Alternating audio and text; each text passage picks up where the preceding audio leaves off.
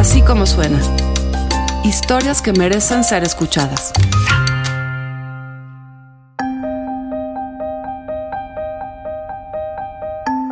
El jueves 8 de junio, Héctor Manuel Cacique Fernández fue asesinado en Cancún. En febrero de este año, aquí en Así como suena, Ixchel Cisneros le contó la historia de Héctor Manuel Cacique Fernández, torturado por sus compañeros policías y acusado falsamente de haber participado en un multihomicidio. No debería de ser muy difícil saber quién mató ahora a Héctor Cacique. Acusado falsamente, tres años en prisión, declarado inocente. Hoy, en Así como suena, volvemos a poner a su disposición la historia de Ixchel y la historia de este hombre. Una historia de horror. Y lo primero que sentí fue un aplauso así en los oídos, un golpe en los oídos y ¡pum! Acá, ¡pum! Y, me empezaron a pegar así varias veces y me aturdió eso mucho, pero yo no decía nada. Yo en mi cabeza decía, es una prueba de los judiciales, es una mala broma de, de Mendiol, es una mala broma de Manuel.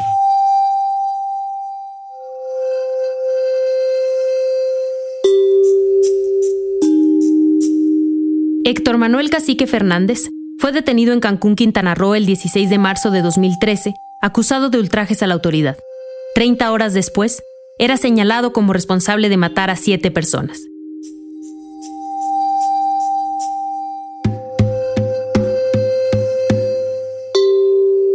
La diferencia entre este caso y los miles que hay en el país, donde un detenido es torturado para que se autoinculpe de un delito, es que Héctor conoce de nombre y apellido a sus agresores, pues trabajó con ellos en la policía municipal y estatal.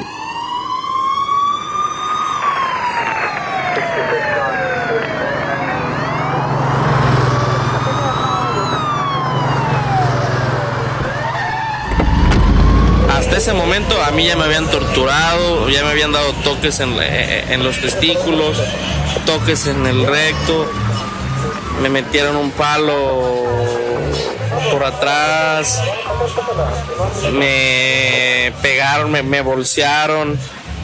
Fueron cinco diferentes grupos los que me torturaron. Fácil, estuve ahí 30 horas. Y me decían, mira, tú vas a decir que tú eres este Z, tú vas a decir que, que, mataste a unas personas. En una de tantas me desmayé de la, de la bolseada, me defequé pierdes control absolutamente de todo.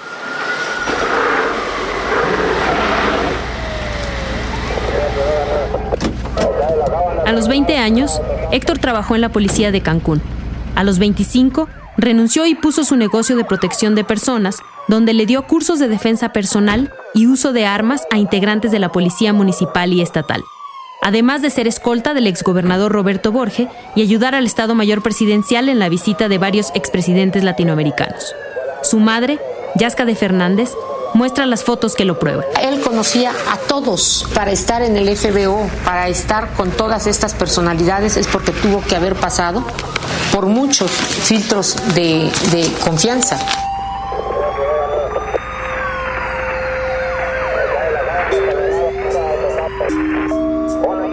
Después de su detención, la Procuraduría de Justicia de Quintana Roo lo acusó de ser narcotraficante y actor intelectual del asesinato de siete personas en el bar La Sirenita. Al mismo tiempo, un actuario federal lo amparaba porque lo tenían incomunicado y un día después certificaba algunas de las primeras lesiones. Cuando me agarran yo pensé que todo era una broma y dije, bueno, ahorita va a parar porque me agarran, me pasan a la oficina, a todos los conozco, eran mis amigos y me dicen, ¿sabe qué viejo? Ya valió madre. ¿Cómo que ya valió madre? Manuel Borges Ricalde es el comandante de homicidios. Y me dice, ya valió madres. Digo, oye, pero ¿de qué? Disculpa, dice, pero ahora estoy bajo mis huevos. Yo pensé que era una broma yo pensé que me iban a soltar, yo pensé que era una prueba, porque se supone que yo iba a ingresar a la policía judicial, porque yo le compré una plaza a Arturo Mendiola. Era el director de la policía judicial, era mi íntimo amigo, nos íbamos a comer camarones, yo les daba cursos a sus escoltas.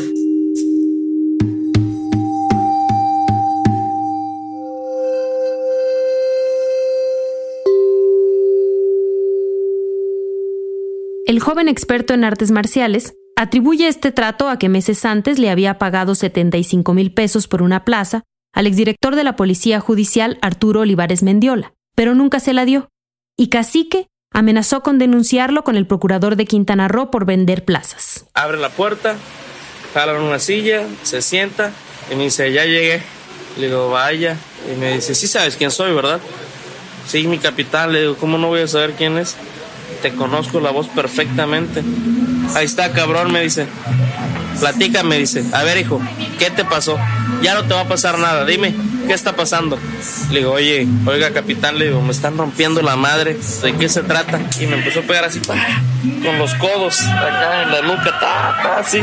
Empósenlo por atrás. Vas a ser mi puta ahorita, pinche Héctor. Me dice, ahorita te vamos a quitar las vendas, vas a grabar, te vamos a grabar, vas a declarar todo, que no sé qué, que este, que la chingada.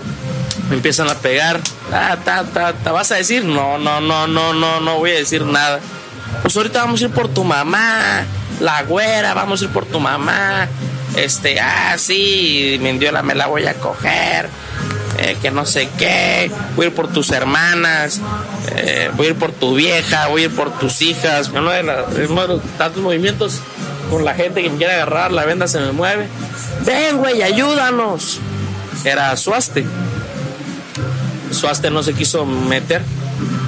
Suaste, no sé si, si finalmente se metió porque me vendaron, pero lo alcancé yo a ver la cara que tenía de estaba desencajado Suaste era mi amigo, comía quesadillas en mi casa, comía, veía tele en la sala de mi casa. O sea, éramos amigos. Y al vato le di, o sea, permitió y vio todo eso. En ese lapso igual unos se acercaban y me decían, viejo, aguanta. Profe, aguanta. Ahorita vemos qué onda. Se está pasando de lanzas vamos a ver qué se hace, tranquilo.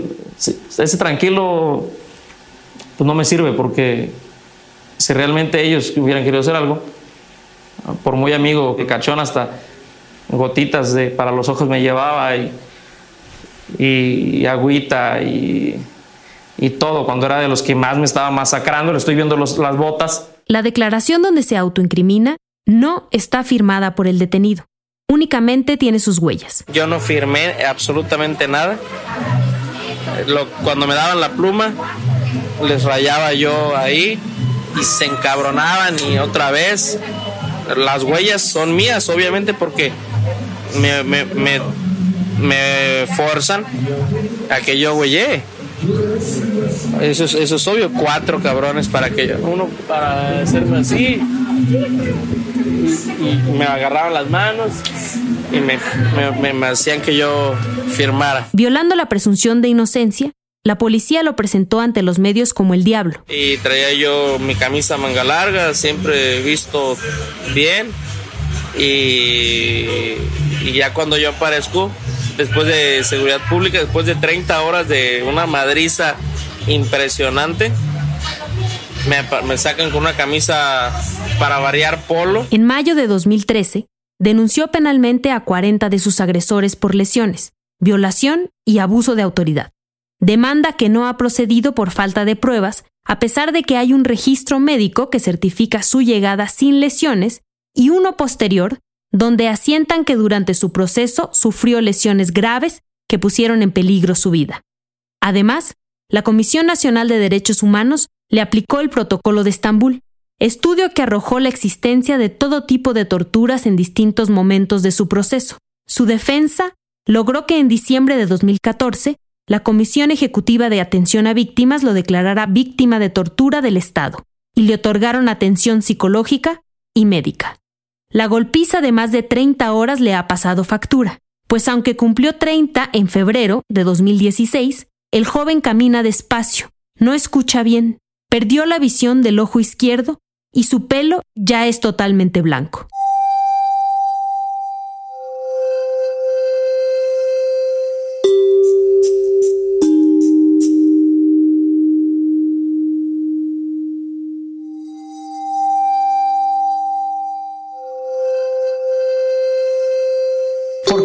Lo embolsaron muchas veces Él sufre de hipoxias actualmente, em, le falta en algunas ocasiones oxígeno en su cerebro, quedó mal del corazón, muy mal, le dio diabetes, perdió un ojito, lo tablearon, lo, le quemaron los testículos, lo violaron, perdió la visión, perdió del ojo izquierdo, perdió la audición del oído izquierdo, quedaron deformes sus deditos del pie, él quedó totalmente descuadrado.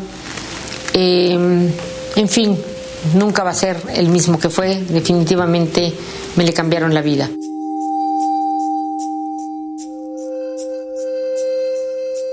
En noviembre de 2013, un juez federal le dio un amparo a Héctor contra el auto de formal prisión, por no existir datos para comprobar su posible responsabilidad en el delito de homicidio calificado, y ordenó la inmediata y absoluta libertad.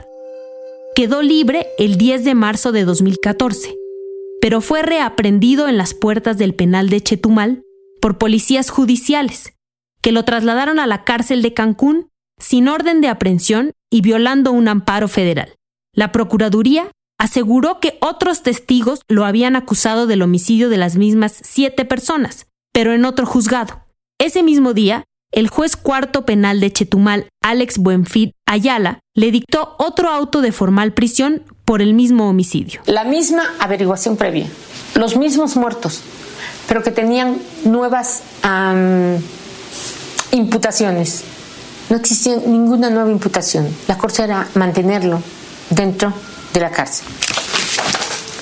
Nosotros metimos a tiempo que cariaran a las personas, esos dos se los estoy dejando acá, que cariaran a las personas que decían que señalaban a mi hijo. Pedimos hasta un término de ley más amplio. No lo hicieron, ni siquiera nos hicieron caso de nada. El juez no estuvo ni presente. Cacique y su defensa obtuvieron un nuevo amparo por este segundo auto de formal prisión, pero el Ministerio Público ejerció un recurso de revisión. Respiró la libertad el 23 de septiembre de 2016, un día antes de que el gobernador de Quintana Roo terminara su mandato. Estuvo tres años, cinco meses y siete días en prisión. Ahora pide cárcel para quienes lo torturaron y no perdona que fueron sus propios amigos quienes lo llevaron hasta ahí.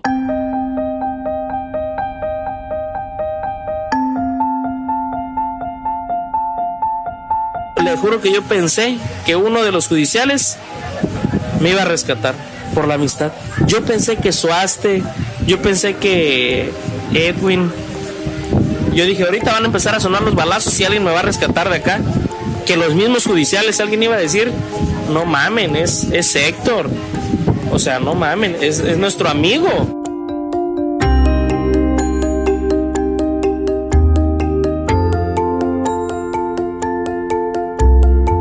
Como suena, es una producción de puro contenido Sociedad Anónima. Y puro contenido somos la jefa editorial de todo este esfuerzo, se llama María Scherer. Mariana Linares produce, edita y sobre todo hace que esto suene como suena.